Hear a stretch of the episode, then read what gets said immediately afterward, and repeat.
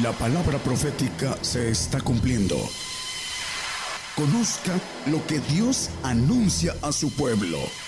Bienvenidos a su programa, Gigantes de la Fe. Gigantes de la Fe. Dios les bendiga a todos los que nos escuchan a través de las radios, nos ven en las televisoras y a los presentes. Dios les bendiga, hermanos vamos a tocar el tema la casa de Dios, eh, la Biblia también le llama templo. En el Antiguo Testamento estaba dividido en tres partes. Era eh, el pretorio que le llaman allá en el Nuevo Testamento también en el Antiguo, que era el patio, el lugar santo que era el lugar de santuario y el lugar santísimo que era el tabernáculo en donde habitaba la presencia de Dios en el tabernáculo. Y los sacerdotes que hacían los sacrificios eh, vivían en el lugar santo y hacían en un año una ofrenda. El pontífice llevaba la ofrenda y, y entraba al lugar santísimo. Es el templo antiguo. Vamos a ver que Dios tiene entre los planes eh, algo figurativo, ¿no? Que el templo era algo figurativo. En Primera Crónicas 17, en el capítulo 17, versículo 10, vamos a empezar con el versículo 10. Y dice, y desde el tiempo que puse los jueces sobre mi pueblo Israel, más humillaré a todos tus enemigos, dice Hágote además saber que Jehová te ha de edificar casa. Eh, el 14, no sé si sea ah, ah, el 14, es, eh, dice, mas yo confirmaré en mi casa y en mi reino eternamente y su trono será firme para siempre. Vamos a leer el 11, 12, es importante, el 11. ¿Será que cuando tus días fueren cumplidos para irte con tus padres, levantaré tu simiente después de ti, la cual será de tus hijos y afirmaré su reino? Le está diciendo a David, el 12. Y él me edificará casa y yo confirmaré su trono eternamente. El 13. Yo le seré por padre y él me será por hijo y no quitaré de él mi misericordia como la quité de aquel que fue antes de ti de Saúl, que quitó la misericordia de Saúl. Pero no está hablando de la simiente de Salomón que le edificó el templo, porque sabemos que el templo de Salomón fue destruido en el año 70 de nuestra era. Aquí dice, en el anterior versículo, dice, me edificará casa y yo confirmaré su trono eternamente. Está hablando de la descendencia, en el 11 habla de la descendencia de David, que a través de la descendencia de David vino el Señor, que cuando fueran cumplidos, porque él murió mucho antes que el Señor viniera, dice, para irte con tus padres levantaré tu simiente después de ti, la simiente de Jesucristo, la va a levantar, la cual dice, hará el templo, ¿no? Creemos que eh, el templo eternamente y afirmaré su reino, también lo dice eternamente, hablando del Señor Jesucristo. Y vamos a ver, eh, Dios tiene una casa, un templo en los cielos que es su vivienda. Él no habita en templos hechos de manos, dice en Hechos, lo vamos a leer es importante entender el proceso. Viene el Señor y cambia el sistema que tenía anteriormente con el templo, que era de sacrificios y además no había oportunidad de tener lo espiritual que ahora el hombre tiene. En aquel tiempo tenían el Espíritu de Jesucristo los ungidos como David. Así lo dice el apóstol Pedro. pero no tenían el Espíritu del Padre, porque el Señor no había venido a hacer la obra y, entre comillas, ser Padre, porque Él no lo era, Él era Hijo. Ahora dice Isaías, Padre eterno, príncipe de paz. Y es importante entenderlo cuando Felipe le dice, muéstranos al Padre. Dice, no me conoces, Felipe, tanto tiempo he estado con vosotros y no me conoces. El que me ha visto ha visto al Padre, porque Él es Padre eterno, príncipe de paz. El que no crea esto, que le borre a, a Isaías 9:6, esa expresión escrita por el profeta.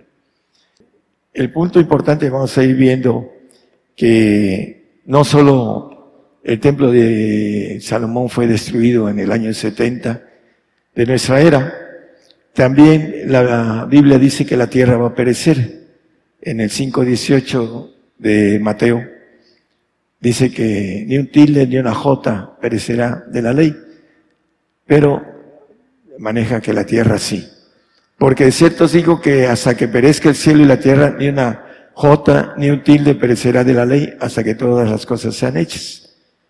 La tierra va a perecer y los templos que hacen para estar en comunión congregacional, pues la Biblia dice que en estos días van a ser quemados.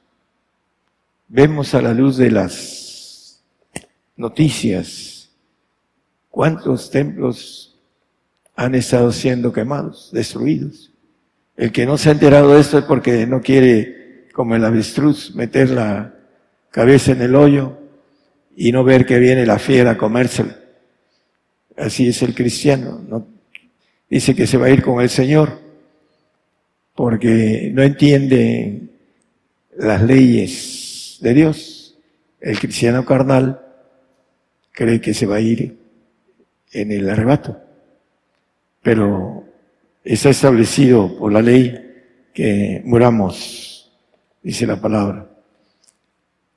Reyes 11.4, hablando de Salomón, no solo hizo el templo del Señor, de, Dios. Salomón era viejo, sus mujeres inclinaron su corazón a dioses ajenos. Y su corazón no era perfecto con Jehová su Dios como el corazón de su padre David. El 6 y 7 para no... E hizo Salomón lo malo en los ojos de Jehová y no fue cumplidamente tras Jehová como David su padre. Entonces se edificó Salomón un alto a Chemos, abominación de Moab, en el monte que está enfrente de, Jerusalén, y Moloch, a abominación de los hijos de Amón, y, adoró, dice, eh, no sé si es el siguiente, dice que adoró, e hizo que todas sus mujeres extranjeras, las cuales quemaban perfume, sacrificaban a sus dioses, y él adoró los templos de sus mujeres adoró a otros dioses, creo que es el 9, ¿no? No, recuerdo. Enojóse Jehová contra Salomón por cuanto estaba su corazón desviado de Jehová Dios de Israel, que le había aparecido dos veces.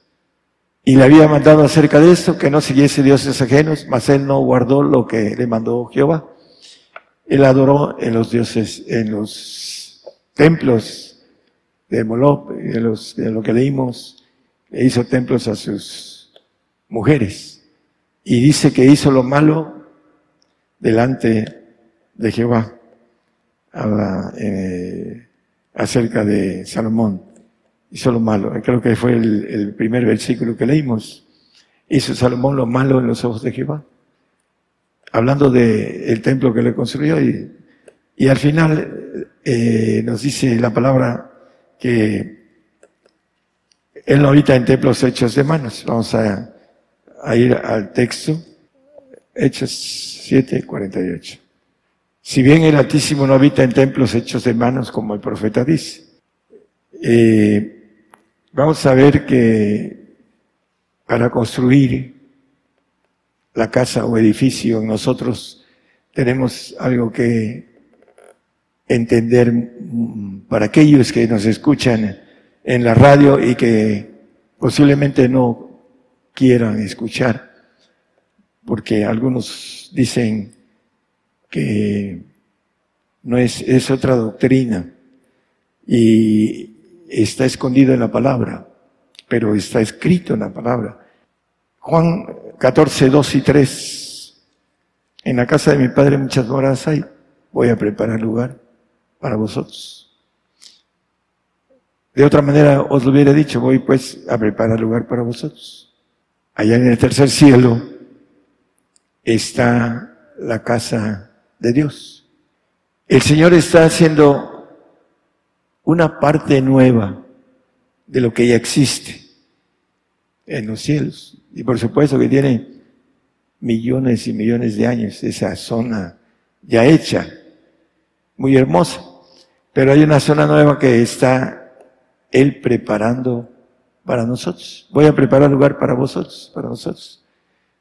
Y en el milenio Él va a estar aquí afinando la iglesia, limpiándola, desarrugándola, santificándola, para que después venga la ida a ese tercer cielo para los que vamos a estar ahí, los santos y los perfectos, la casa o el edificio que construyamos.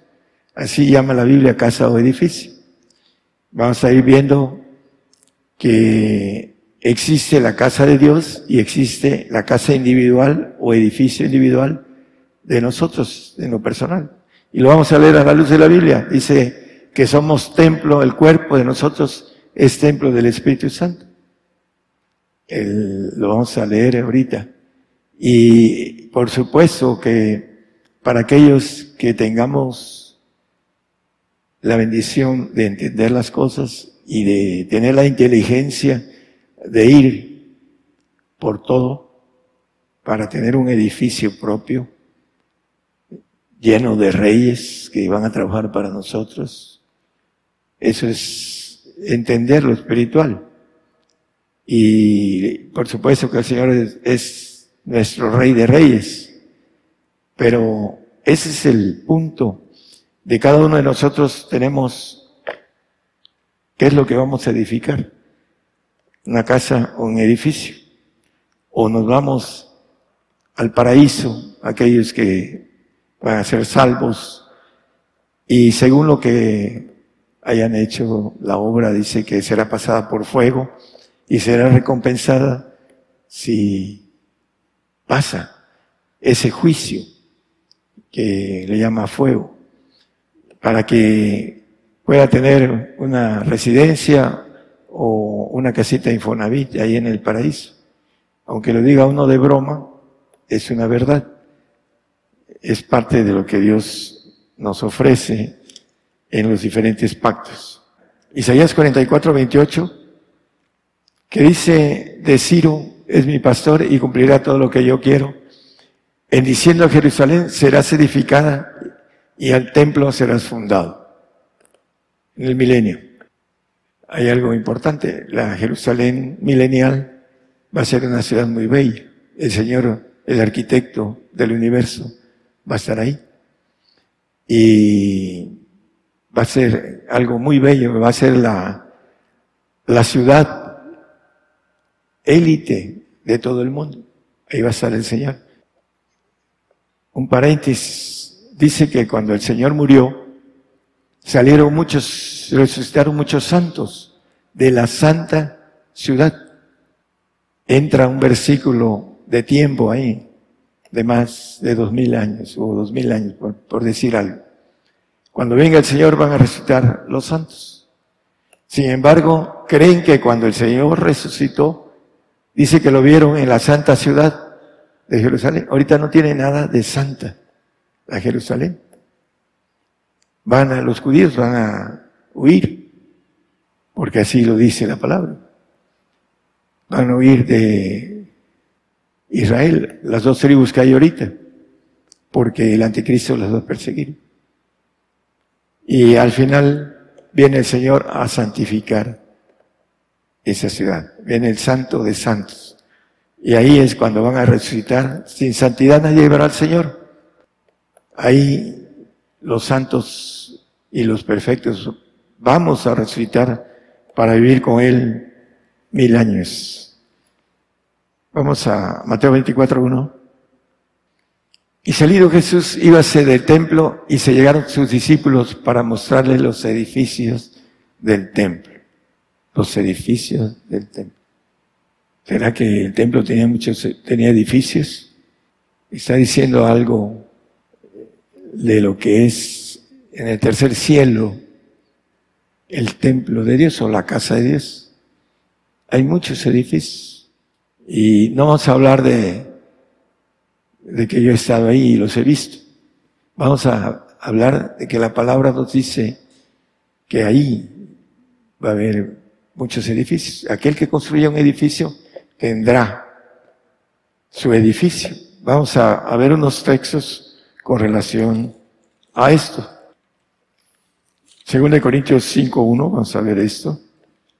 Porque sabemos que si la casa terrestre de nuestra habitación los dos espíritus que hay en nosotros, uno en los huesos y otro en la sangre, se deshiciere. Tenemos de Dios un edificio para aquellos que construimos un edificio. Una casa no hecha de manos eterna en los cielos. Para nosotros los que estudiamos arquitectura, sabemos la diferencia fuerte de construir un edificio o una casa. Es sencilla la casa. La casa es sencilla, pero el edificio no. Y para eso se requiere de conocimiento específico para poder hacer un edificio. También aquí, la diferencia entre construir un edificio tiene que estar el Espíritu de Dios en el hombre.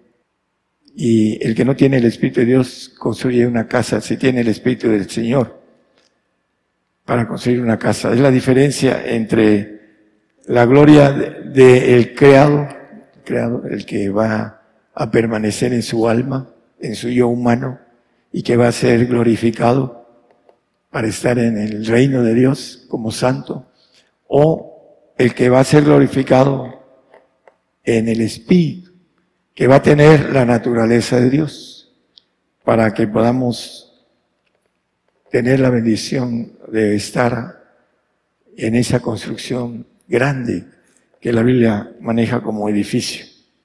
Primera de Corintios 3, 16. ¿No sabéis que sois templo de, Dios y que el Espíritu de Dios mora en vosotros? Los tres. El Espíritu Santo, el Espíritu del Hijo, el Señor Jesucristo y el Espíritu del Padre. La Biblia llama Espíritu de Dios. Lo hemos leído muchas veces en Romanos 8:9, que si nosotros no estamos en la carne, sino andamos en el Espíritu de Dios. Si es que el Espíritu de Dios mora en vosotros, y si alguno no tiene el Espíritu de Cristo, el tal es de él, de manera particular. Tenemos que tener los tres para manejar esta parte que nos dice el apóstol Pablo que el cuerpo, hablando de que el Espíritu de Dios mora en vosotros, el 17. Bueno, dice que destruirán. Si alguno violara el templo de Dios, Dios destruirá el tal, porque el templo de Dios, el cual sois vosotros, santo es.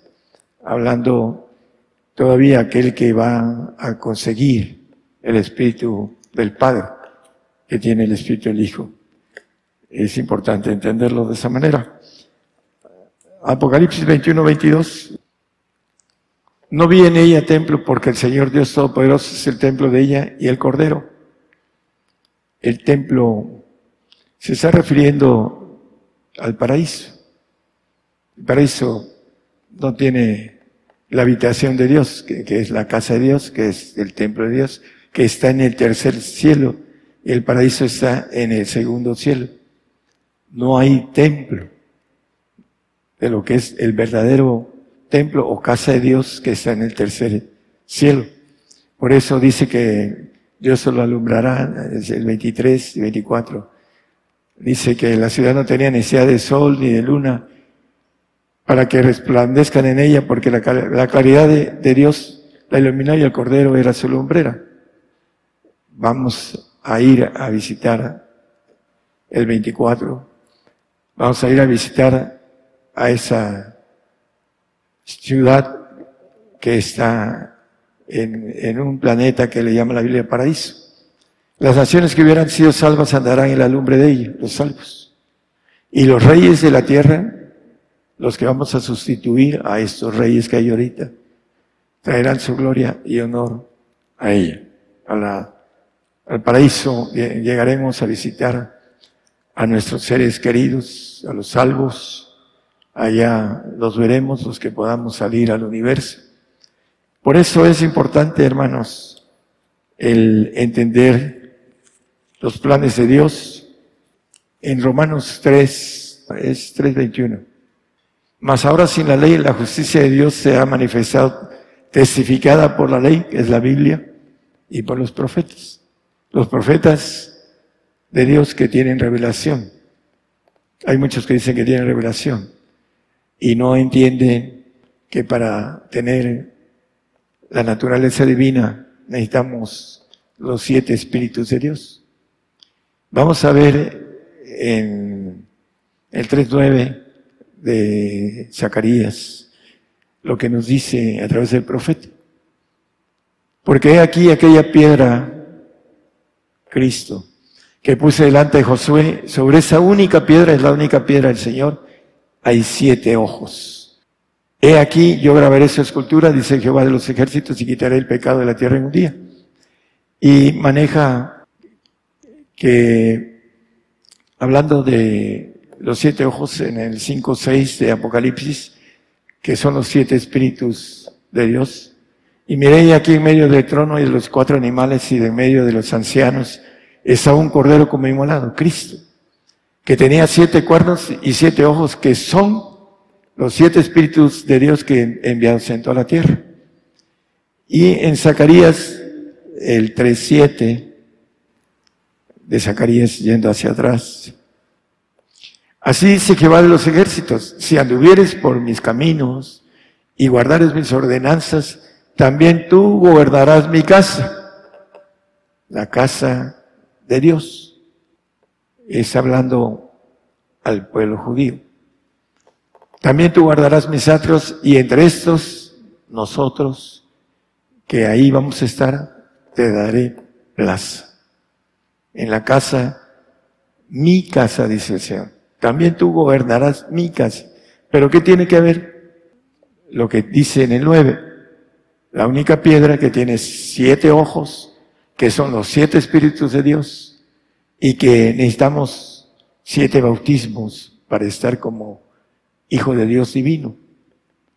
Necesitamos los siete bautismos. Necesitamos primero los tres divinos que son el Espíritu Santo, el Espíritu del Señor y el Espíritu del Padre. Y ellos nos llevan a los otros, pero necesitamos tener el Espíritu de Dios para que podamos recibir los otros cuatro, dos de poder y dos de poder de destrucción. El Espíritu de fuego que dice el 12, 49 y 50 de Lucas, Fuego vine a meter en la tierra y ¿qué quiero? Si está encendido. El 50. Empero de bautismo, de bautismo de fuego, es necesario ser bautizado. ¿Y cómo me angustio? Hasta que sea cumplido, hasta que yo vaya a la cruz. El bautismo de fuego del Señor. Poder de fuego. Dios es fuego consumidor. ¿Por qué? Porque tiene un espíritu que los tres amigos de Daniel los metieron al horno de fuego y el Señor se paseó con ellos y no los tocó el fuego por el poder que tiene el Señor sobre el fuego. Ese bautismo es recibir el espíritu de fuego. En el milenio vamos a gobernar con ardimiento, dice Isaías. ¿Qué quiere decir?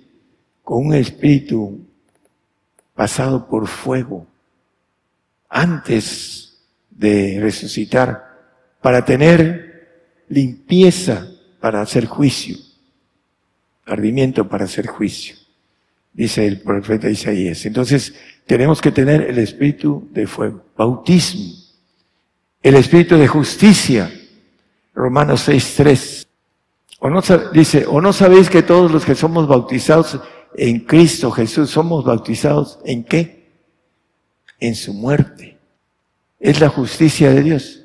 No comas del árbol del mal, porque morirás.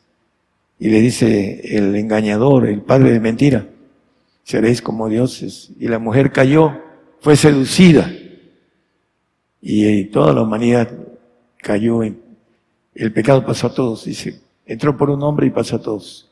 Entonces, el bautismo de muerte es justicia de Dios. Vamos a hacer justicia. Eh, hay un texto, 11.4, Isaías.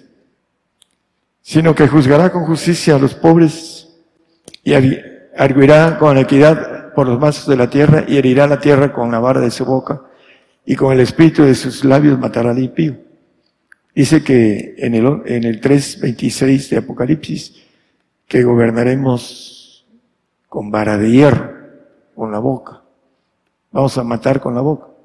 Al que hubiere vencido y hubiere guardado mis obras hasta el fin, yo le daré potestad sobre las gentes. El vencedor.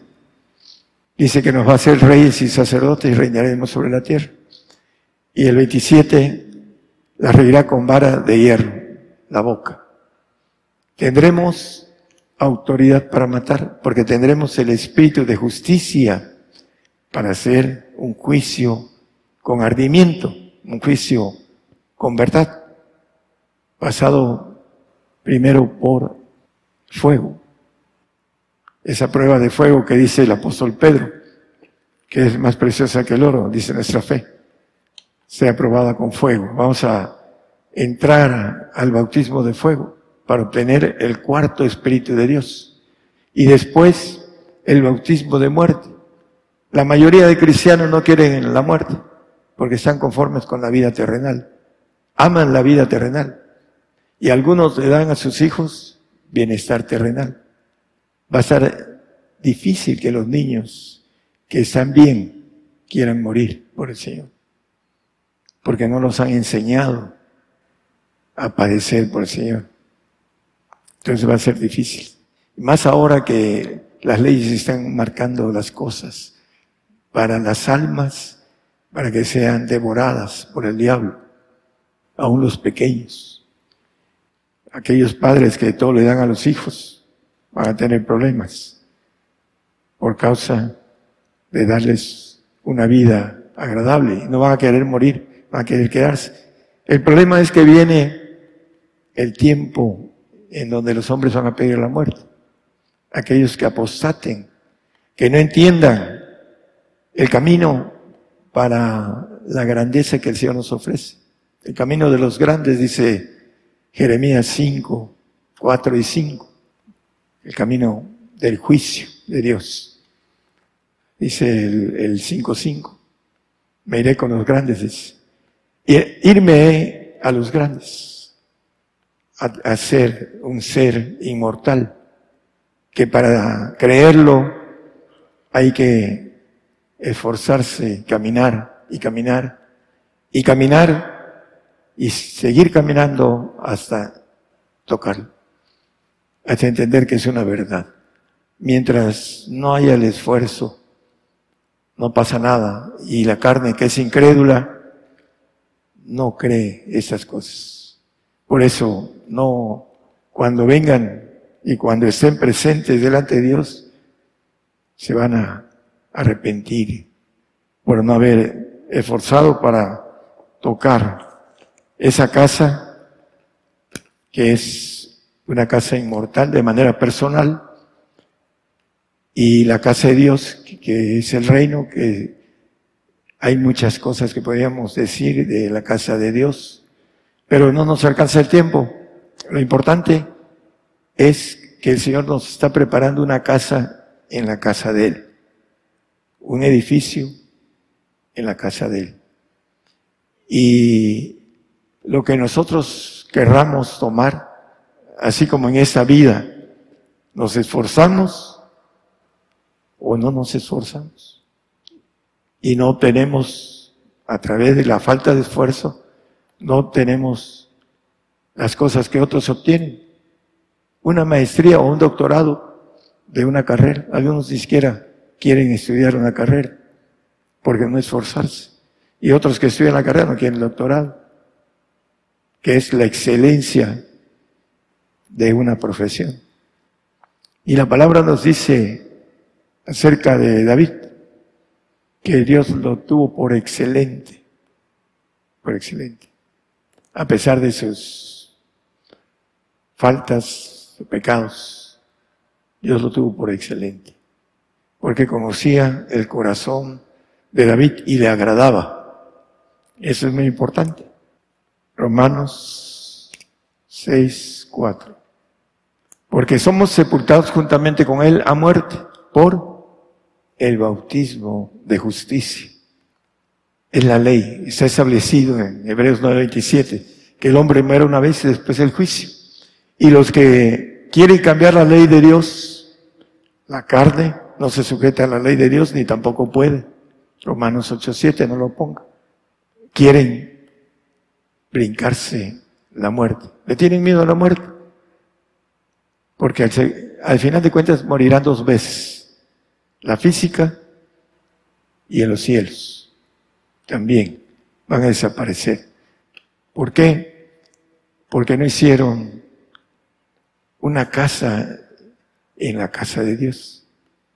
No dieron el esfuerzo para ser santos, las normas que hemos predicado para ser santos o para ser perfectos, que es más difícil, para esa excelencia que es un doctorado en la carrera cristiana.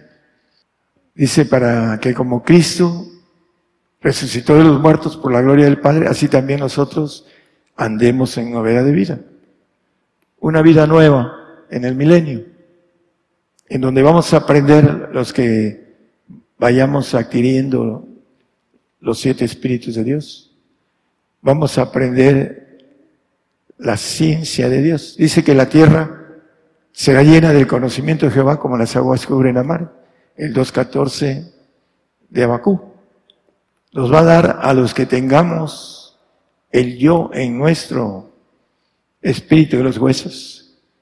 Vamos a tener capacidad mayor que los que son glorificados en el espíritu humano, el alma porque la iglesia es la que resucita en el Espíritu, con esos espíritus que va ganando y que al final va a ser glorificado en la unidad de, Dios, en la perfección de Dios, en la inmortalidad de Dios. Va a ser un ser divino, eterno e inmortal. Pero como no lo creen, no se esfuerzan. De esa manera, hermanos, nosotros podemos ayudar a salvar muchas, muchas almas cuando tenemos la entrega completa. Mientras no tenemos entrega completa, no tenemos virtud completa. Pero todo esto tiene que ver con la casa que vamos a, en donde vamos a estar. Primera Pedro 2.5, vamos, vamos a ir. Vosotros también como piedras vivas edificad una casa espiritual, un sacerdocio santo para ofrecer sacrificios espirituales agradables a Dios por Jesucristo. La casa le corresponde a los sacerdotes, aún al pueblo santo, una casa espiritual en lo natural del tercer cielo. En lo espiritual, el santo va a ser glorificado en su alma y no va a tener nada espiritual, nada. Va a ser santo, va a estar en el reino, no va a salir del reino, no va a tener autoridad para salir al universo, porque no se lo ganó y porque Dios desconfía en todo lo creado. Satanás dice, el 28-14 de Ezequiel, fue creado perfecto y se reveló. Tú, querubín grande cubridor, yo te puse en el santo mando, en el santo monte de Dios estuviste, en medio de piedras de fuego has andado, el 15, por favor. Perfecto eras en todos tus caminos. Hasta el que dice, desde el día que fuiste creado, Fue creado perfecto. Adán fue creado perfecto. Cayó. Cayó porque el ángel caído lo hizo caer a través de la mujer. Por eso no confía en lo creado, en lo que es creado, desde que fuiste creado. El, nuestra alma, aún con ese cuerpo que va al polvo, va a ser glorificada con un cuerpo nuevo. El alma del santo, el alma del salvo, igual. El alma del santo, que es el perfecto en el sentido de santificación, no de perfección, el perfecto del Altísimo, el perfecto de perfectos, etc. Es el perfecto creado. Dice que no confía en ellos.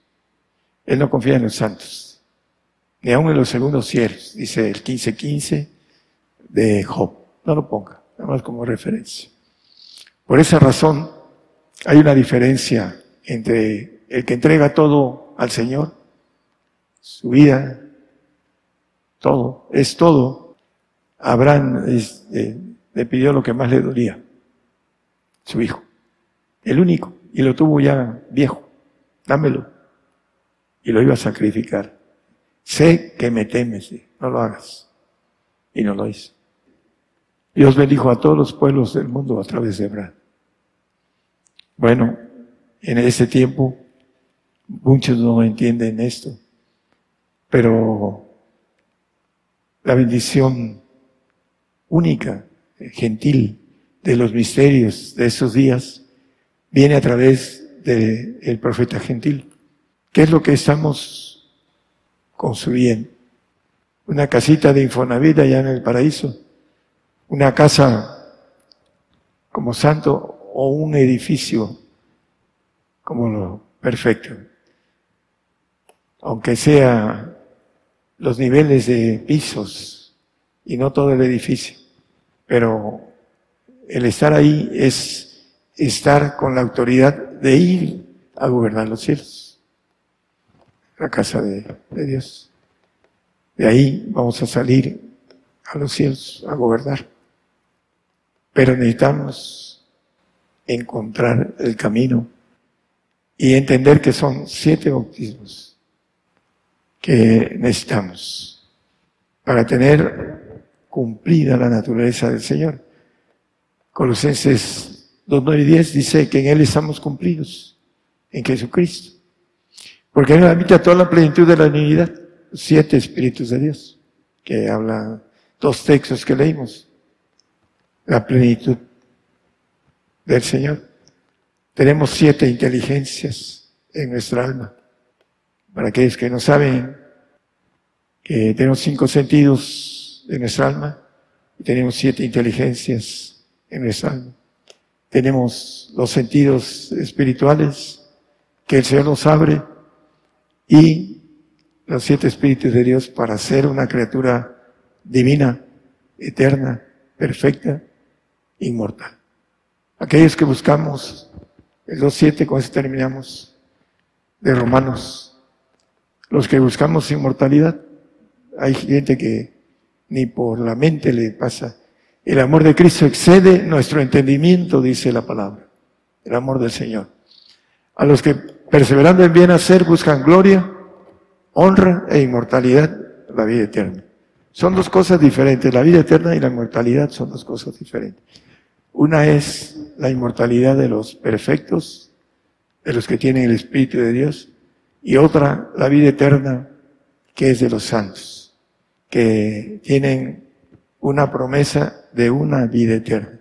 Después se la tienen que ganar, y después que ganar, y que ganar. Porque la, la Biblia habla de vidas eternas, que son tiempos largos que Dios tiene.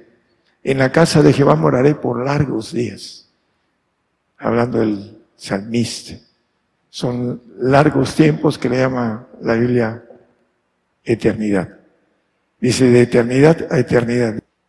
Es Primera Crónicas 16, 36. Bendito sea Jehová, Dios de Israel, de eternidad a eternidad. La promesa para el santo es una eternidad. Y la obtiene pagando los costos de la santificación. Y después se tiene que portar bien, porque aquel ángel Luzbel fue hecho perfecto y se reveló.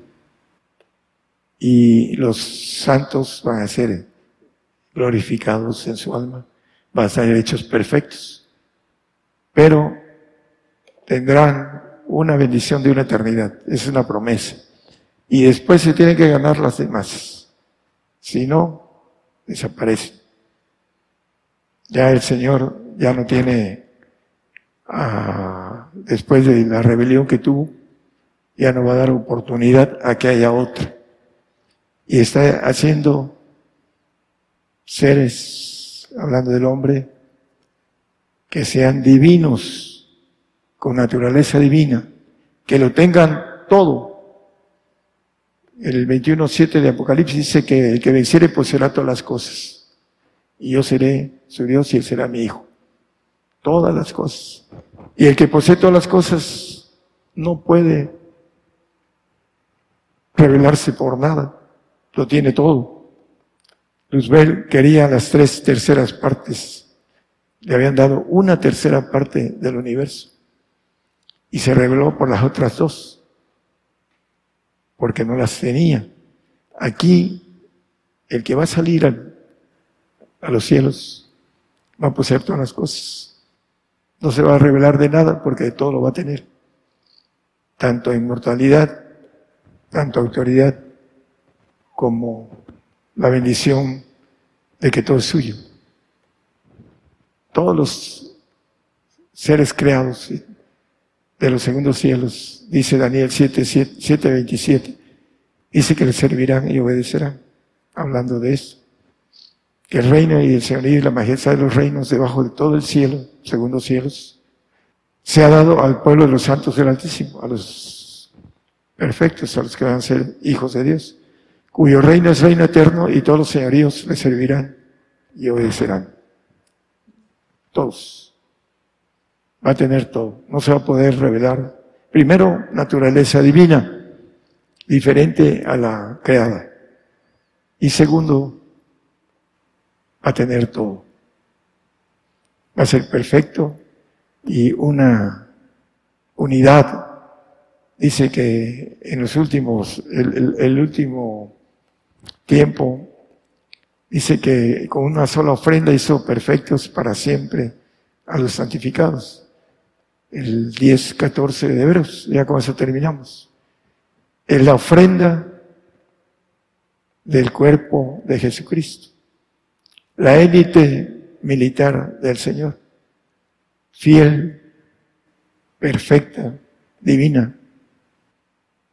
Dice la palabra que Él no es hombre para que mienta, ni hijo de hombre para que se arrepienta. Así seremos cuando tengamos la naturaleza divina. Seremos diferentes al ADN que tenemos ahorita, que va a ser cambiado para el milenio por la sangre del Señor. En lugar del ADN adámico, tendremos un ADN del Señor, en que nos limpiará nuestro archivo. 9.14 veros, no lo ponga. Limpiará nuestra, la sangre de Jesucristo nos va a limpiar nuestro código de ADN de nuestro archivo que tenemos ahorita, maligno. Ahí dice la palabra que del corazón salen no lo que entra, sino lo que sale del corazón. Dice, perverso, engañoso. Es por el ADN que tenemos desde nuestro padre Adán y que por eso somos castigados para obtener un ADN perfecto del Señor. Por eso vino a derramar una sangre no adámica. Nació en el proceso de un vientre de una virgen. Y su sangre es una sangre perfecta. Y vamos a hacer esa transfusión. Cuando dice el Espíritu de vida en Cristo Jesús entró en ellos y se alzaron, hablando de la resurrección de los huesos. Vamos a resucitar con el espíritu de vida que es en Cristo Jesús para obtener una bendición de brincar al espíritu o quedarnos en el alma, dependiendo de el pacto que hagamos. Es importante que entendamos el plan de Dios, que es muy grande y que vale la pena esforzarnos a obtener. El grupo tiene una bendición, hablando del grupo, de obtener ese plan de Dios de perfección. Pero también el que no lo tenga se va a arrepentir después de esta vida. ¿Por qué no alcancé esta bendición tan grande? Por no esforzarme, por esa razón. Por no entender, bueno, en lo humano no entendemos. Tenemos que empezar lo divino para ir teniendo discernimiento espiritual. Mientras no hagamos eso, no hay discernimiento. Dice que el hombre animal, somos animales racionales, dice que no percibe lo espiritual. Se ha de examinar espiritualmente. Queremos formar un edificio. Bueno, pues hay que estudiar la arquitectura del universo. El arquitecto del universo tiene que estar en nosotros para construir un edificio espiritual. Por el día de hoy hemos conocido más de la palabra profética más permanente que alumbra como una antorcha en un lugar oscuro hasta que el día esclarezca y el lucero de la mañana salga en vuestros corazones. Esta ha sido una producción especial de Gigantes de la Fe.